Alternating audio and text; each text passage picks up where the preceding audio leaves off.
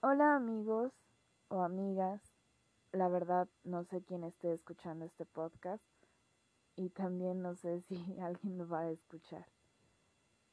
El día de hoy he decidido hacer por fin grabar mi primer episodio de las historias de Victoria porque lo estaba posponiendo mucho tiempo, porque no estaba mental, bueno, aún no sigo mentalmente bien y siento que este lugar me va a servir como una especie de desahogo, porque prácticamente a mis amigos ya los tengo hartos con mis historias. En este día quiero compartir un episodio que se llama El exnovio manipulador. Ustedes se preguntarán, pero Victoria, ¿un exnovio? Sí, amigos, un exnovio. Una persona que aparenta en redes sociales tener una relación hermosa de tres años con una persona. Obviamente inmediatamente después de que me dejó a mí. No voy a hablar desde el sentido de, oh, estoy ardida, oh, maldita sea, ¿por qué, no, ¿por qué no estoy yo ahí en el lugar de esa chica? La verdad, en días pasados yo estaba muy enojada por todas las cosas que habían sucedido vamos a ponerle desde agosto del 2020, o sea, el año pasado. Después de yo haber salido del el COVID, que me atacó justamente en junio, que fue por las fechas donde yo cumplía 27 años. Eh, quiero platicarles esta experiencia porque voy a ir a terapia y quiero ver la evolución que yo he tenido sobre este tema. Este tema que sinceramente yo pensé que había dejado olvidado aquel agosto del 2018, donde esta persona definitivamente rompió conmigo. Bueno, ya habíamos roto en 2017, pero me volvió a buscar en marzo. Estaba soltero en ese entonces. Yo sinceramente sufrí demasiado por esa persona. Pensé que era el amor de mi vida. Estaba obsesionada con una idea de que él iba a volver y que me iba a decir Victoria o Topi, como le gustaba decirme, o nos llamábamos en ese entonces. Estoy arrepentido, sé que hice una tontería, quiero regresar contigo. Pero sé que esas historias no, no existen no suceden en la vida real. Y bueno, yo vivía inconscientemente cuatro años, pues sí puede decirse cuatro años o tres años, viviendo en una en una burbuja. En fin, todo esto comenzó voy a enfocarme solamente en lo que es la ruptura, lo que fue mi relación con esa persona que me lleva siete años de diferencia. Lo voy a dejar para otro episodio. Espero no llorar porque este tema aún está muy sensible por los acontecimientos que vinieron sucediendo a inicios de este año así que espero no abrumarlos. Cuando esta persona decide dejarme definitivamente porque cuando me buscó en marzo del 2018, pues solamente salíamos, no teníamos ya ninguna relación, hacíamos lo que hacían las parejas de novios, pero ya no éramos formalmente una pareja. Él de un momento a otro me, me empezó a tratar mal. Yo dejé muchas cosas por él, por tonta. Renuncié a mi trabajo y me regresé a vivir al estado de Hidalgo, donde él es originario. Empecé a trabajar en donde antes trabajaba. Pero sinceramente esta persona me empezaba a tener malos tratos. Pero yo estaba ciega, ciega, porque yo le decía, oye, podemos ir a comer juntos y él decía, no, es que no quiero que me vean contigo. Y yo me sentía que mi corazón se partía porque decía, ¿cómo, cómo es posible, no? Y también en el noviazgo hubo unos puntos, como dicen, banderas rojas cuando una vez me hizo prácticamente lo mismo en una cena. Dice, pero ¿por qué? Y, y yo no rendía en mi trabajo, amigos o amigas. Porque me ponía a llorar. Me ponía a llorar y decía, pero ¿por qué? ¿Por qué él me dice estas cosas? ¿Por qué él, por qué me lastima así si yo lo quiero? Yo lo amo. yo decía eso, ¿no? Posteriormente me dijo que yo ya no le gustaba, que ya no quería nada conmigo. Y el Señor, pues, no quiero decir su nombre real porque la verdad no sé si el Señor esté aquí en Spotify, si algún día le vaya a llegar este podcast, que de todas maneras lo voy a poner en mi perfil de Instagram. Y si algún día lo llega a escuchar, pues amigo, esto es lo que realmente pasó entre nosotros y ahora ya me quité la venda de los ojos y veo que, que lo nuestro no, no era una relación bonita. Yo la quería ver como una relación bonita porque estaba aferrada o sigo aferrada ahorita en este momento, en agosto del 2021, a esa persona que espero dejar, estoy empezando tiene como tres semanas que ya no le hablo y que espero ya por fin desechar todo eso. O sea, la vida me ha puesto en la cara cosas para yo darme cuenta que ahí no es, nunca fue y nunca va a ser. Retomando el tema, esta persona me pues me empezaba a decir, no, pues me gusta fulanita, es que tú ya no me gustas, sinceramente, salgo contigo prácticamente por obligación. Y una vez me lo dijo por mensaje de texto, porque yo también prácticamente le, le rogaba por atención, que él había estado conmigo por lástima. ¿En qué sentido? En que yo prácticamente así me trató, o así lo sentí yo que estaba loca y que a lo mejor le podía yo hacer algo a él. O atentar contra mí misma. Ese día yo me sentí que me moría. Porque dije, si no estás interesado en una persona, si no estás listo para estar con ella, se lo dices desde un inicio y no la ilusionas.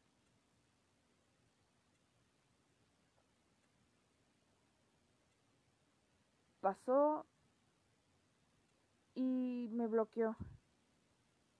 Yo me regresé a vivir a la Ciudad de México con mi familia. Renuncié a mi trabajo, también porque había sufrido yo una caída, algo fuerte. Y no sé por qué de nuevo me volvió a buscar. Empezamos a hablar, pero de la noche a la mañana me bloqueó.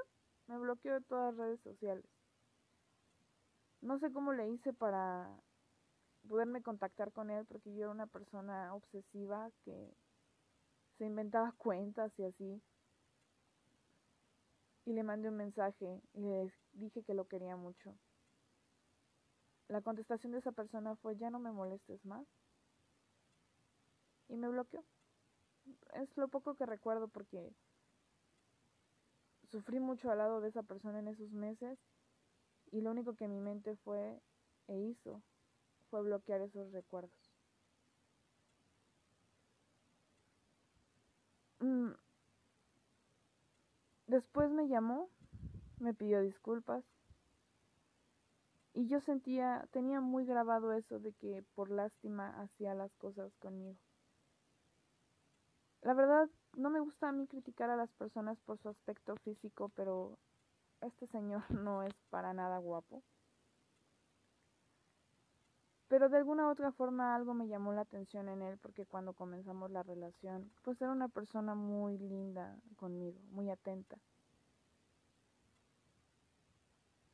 inclusive cuando nos conocimos. Y de repente cambió. Cambió de la noche a la mañana y ya era una persona cortante conmigo. Un día me decía te quiero y al otro se arrepentía. Yo decía, ¿por qué? ¿Por qué me hace esto?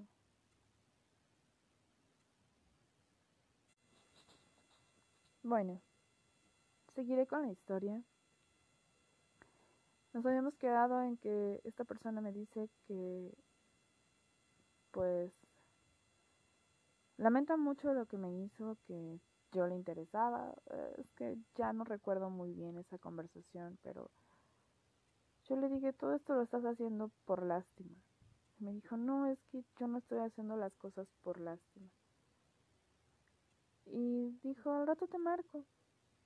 Yo no sé qué me pasó en esa noche, le volví a marcar. Y me dijo, ¿sabes qué? Ya no quiero que me marques porque yo ya estoy saliendo con alguien. Estoy conociendo a una persona. De hecho, justamente estoy hablando ahorita con ella. Y me siento muy feliz y a gusto junto a ella. Me siento en paz.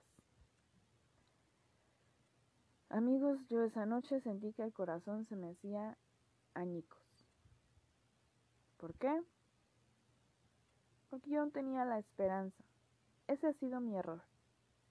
Que siempre que esta persona me ha buscado, inconsciente o conscientemente, en mí renace esa esperanza de que ahora sí ya cambió, ahora sí ya se dio cuenta de lo que yo valgo, ahora sí ya se dio cuenta que va a regresar conmigo, que estamos hechos el uno para el otro. Pero, oh error. Esa noche yo me tiré a llorar y en esa noche tuve mi primer pensamiento suicida. Estaba yo tan dolida, tan dolida que estaba llorando yo en el piso de la habitación que yo compartía en ese entonces con mi hermana. Y vi unas tijeras. ¿Y saben qué cruzó por mi mente? Quererme cortar las venas. Y puse las tijeras en mis muñecas y me dio miedo y me dio miedo y, y dije, no, no, yo no puedo hacer esto. Yo no puedo dejar ir mi vida por una persona que no me quiere. Eso fue esa noche. Creo que le seguí insistiendo. Ese fue mi error, seguirle insistiendo. Y, y bueno, le mandaba yo mensajes de WhatsApp. Había antes una aplicación de unos números de Estados Unidos que tú podías con ellos crearte cuentas falsas de WhatsApp o yo creo que lo descubrí ilegalmente, la verdad, no lo sé. Y yo le mandaba mensajes de que es que yo te quiero mucho, es que yo quiero estar contigo, es que, o sea, prácticamente yo le rogaba. Y me decía, ya déjame en paz, déjame de estarme molestando y me bloqueaba. Hasta que una noche creo que me contestó los mensajes, me desbloqueó de mi cuenta personal de WhatsApp. Y estábamos hablando y me dijo, espero que encuentres a alguien mejor que yo. No recuerdo mucho la conversación, pero es lo que típicamente te dicen tus exnovios. Y de ahí voy a rescatar algo que que nos va a servir más adelante. Me dijo, ya no me vuelvas a buscar. Yo no tengo ya nada que darte, como dice la canción, así exactamente lo, lo escribió. Ya no vuelvas a buscarme, yo no tengo nada que darte. Y me bloqueó definitivamente de esa cuenta. yo me tiré a llorar. Mis papás ya estaban muy cansados y preocupados de que esta persona primero me hablaba bonito, inocentemente, o yo me ilusionaba, o él me ilusionaba, y después se arrepentía y se iba. Al siguiente día yo tenía una mudanza, nos íbamos a regresar a la que es realmente nuestra casa, porque cuando yo volví con mis papás estábamos rentando una casa. Y yo estaba deprimida, estaba decaída y, y me rondaba mucho eso en la cabeza. ¿Saben lo que hice? Decidí no ponerme mal por una persona, porque yo estaba harta, harta de pensar, ¿qué estará haciendo? Ya se fue al trabajo, porque me sabía de memoria sus horarios. O sea, vean ese nivel de obsesión que yo, ya no es amor, de dependencia que yo tenía o tengo hasta la fecha, porque no he recibido ayuda psicológica. Y, y yo sentía que estaba progresando en esos años sentía que podía salir adelante yo sola. Y los, lo intenté. Dije, ya no me voy a poner mal. Y menos por él. Porque yo en el 2014 sufrí una ruptura amorosa igual con mi primer exnovio. Y yo me lastimaba. ¿En qué forma? En que yo revisaba sus redes sociales y veía lo que subía con su novia de ese entonces. Creo que ahorita a la fecha ya no andan, la verdad. A ese exnovio le voy a estar eternamente agradecida de que nunca me haya vuelto a buscar. Bueno, en fin, continúo. Dije, yo no me voy a poner mal, yo voy a salir adelante, pero me cerré a conocer a nuevas personas, porque dije, es que yo ya no voy a poder volver a amar a alguien como lo amé a él. Y dije, pues de eso se trata, de cambiar las cosas. Y dije, aparte él me dejó por alguien más. Él se avergonzaba de que yo fuera de piel morena. Prácticamente me decía que era una paisanita. Bueno, sí me lo dijo. Que estaba gorda, que estaba fea. Recuerdo una vez que me dijo, si subes de peso te voy a dejar. Y me quedé tan traumada cuando volví a confrontar a esta persona a inicios de este año, pues obviamente negó todo, o dice que ya no se acuerda. En fin, yo, lo que fue parte del 2018, 2019 hasta el 2020, jamás, lo juro en serio, jamás lo volví a buscar. Como lo tenía bloqueado, pues no me metí a sus redes sociales Y pues yo ya estaba más tranquila. Estaba más tranquila, pero luego sí soñaba con él y me ponía a escribir mis sueños. En todas las veces que yo lo soñaba, siempre lo veía de espaldas a mí y que se iba. Que se iba, se iba, se iba. Caminaba o, o estaba enojado conmigo. Y ya, regresé a vivir al estado de Hidalgo en el 2019, aproximadamente en junio, finales de junio. Y creí haberlo visto caminando por la calle con una chica, que creo que no era él. Pero no sé, me puse muy mal. Vivía yo con miedo de encontrármelo. Yo creo por todo el daño psicológico que sufrí. Y aparte porque me iba a doler verlo con alguien más. De tonta lo desbloqueé para saber si era él. Por las fotos creo que no lo era, la verdad no lo recuerdo. Una vez me lo encontré en el oxo del estacionamiento y, y yo le dije a mis amigos, vámonos porque ya no lo quiero ver. Vámonos, vámonos. No sé a qué santo le rogué o Dios me hizo el milagro que él se terminó yendo de ahí. Jamás lo vi. Vean el nivel de trauma que yo tenía o tengo a la fecha. Bueno, que más adelante van a decir, pero qué trauma, Victoria, si lo viste. Ya les adelanté un poco. Y dije, bueno, lo voy a desbloquear porque pues ya no voy a volver a saber yo nada de él, nunca más. Él está haciendo su vida, yo la mía. Pero ¿saben cuál fue mi error? que siempre lo tenía presente en mis pensamientos, siempre, siempre estaba ahí. Y lo extrañaba. Y decía, es que porque yo no puedo continuar con mi vida, porque yo no puedo mantener una nueva relación. creo que estaba obsesionada con la idea de que él iba a volver, que él me iba a buscar, que cuando me viera se iba a dar cuenta. Error, amigos. Creo que a mí me falta todavía muchísima experiencia en estos temas del amor porque todavía soy muy ingenua. Lo desbloqueé y ya, normal. Ahora, eso nos sirve para agosto del 2020. ¿Qué pasa en agosto del 2020?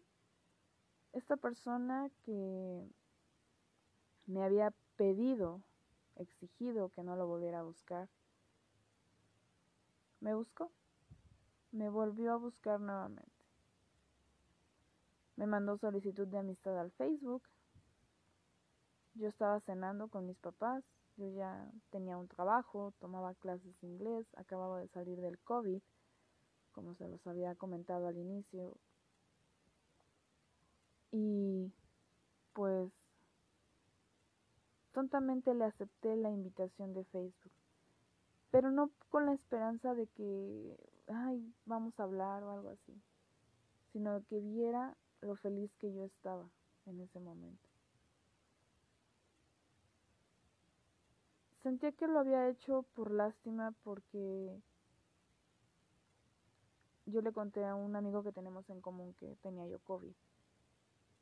Él no lo negó, supuestamente. Como a la media hora me eliminó de Facebook, yo no sabía por qué, pensé que ya no estaba con nadie. Y lo dejé pasar. Al siguiente día cuando llegué del trabajo yo no tenía celular. Usaba mi viejo iPod para meterme a redes sociales y así. Y tenía tres mensajes de esa persona. Yo hace algunos años había etiquetado su casa en Google Maps y creí que ya no estaba la etiqueta porque yo, que recuerde, la había borrado. Con ese pretexto me volvió a hablar. Y yo sinceramente dije, es que ya no quiero saber de ti porque sé que lo que yo vaya a enterarme de ti me va a doler mucho porque sé que aunque ya no sé nada y que yo estoy más tranquila, aún no te he superado. Aún no he cerrado ese ese capítulo de mi vida, o sea, está entreabierto. Yo creí que lo había superado.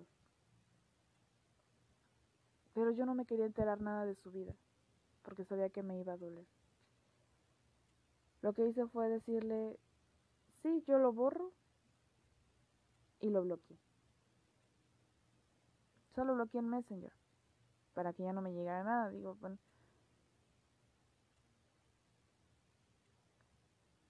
borré la broma, me metí a buscar por miles de sitios en internet cómo se podían borrar las etiquetas de Google Maps.